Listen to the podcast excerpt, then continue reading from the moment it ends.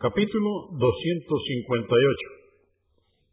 La prohibición de transmitir conversaciones de la gente a la autoridad, sin necesidad manifiesta para ello. Dice Alá el Altísimo en el Corán, en el capítulo 5, aleya o verso 2, y no cooperéis en el pecado y la transgresión. Repito, y no cooperéis en el pecado y la transgresión.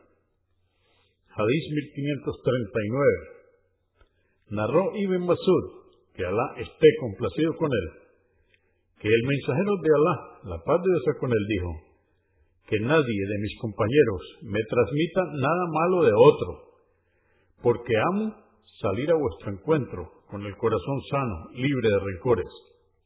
Abu Daud 4860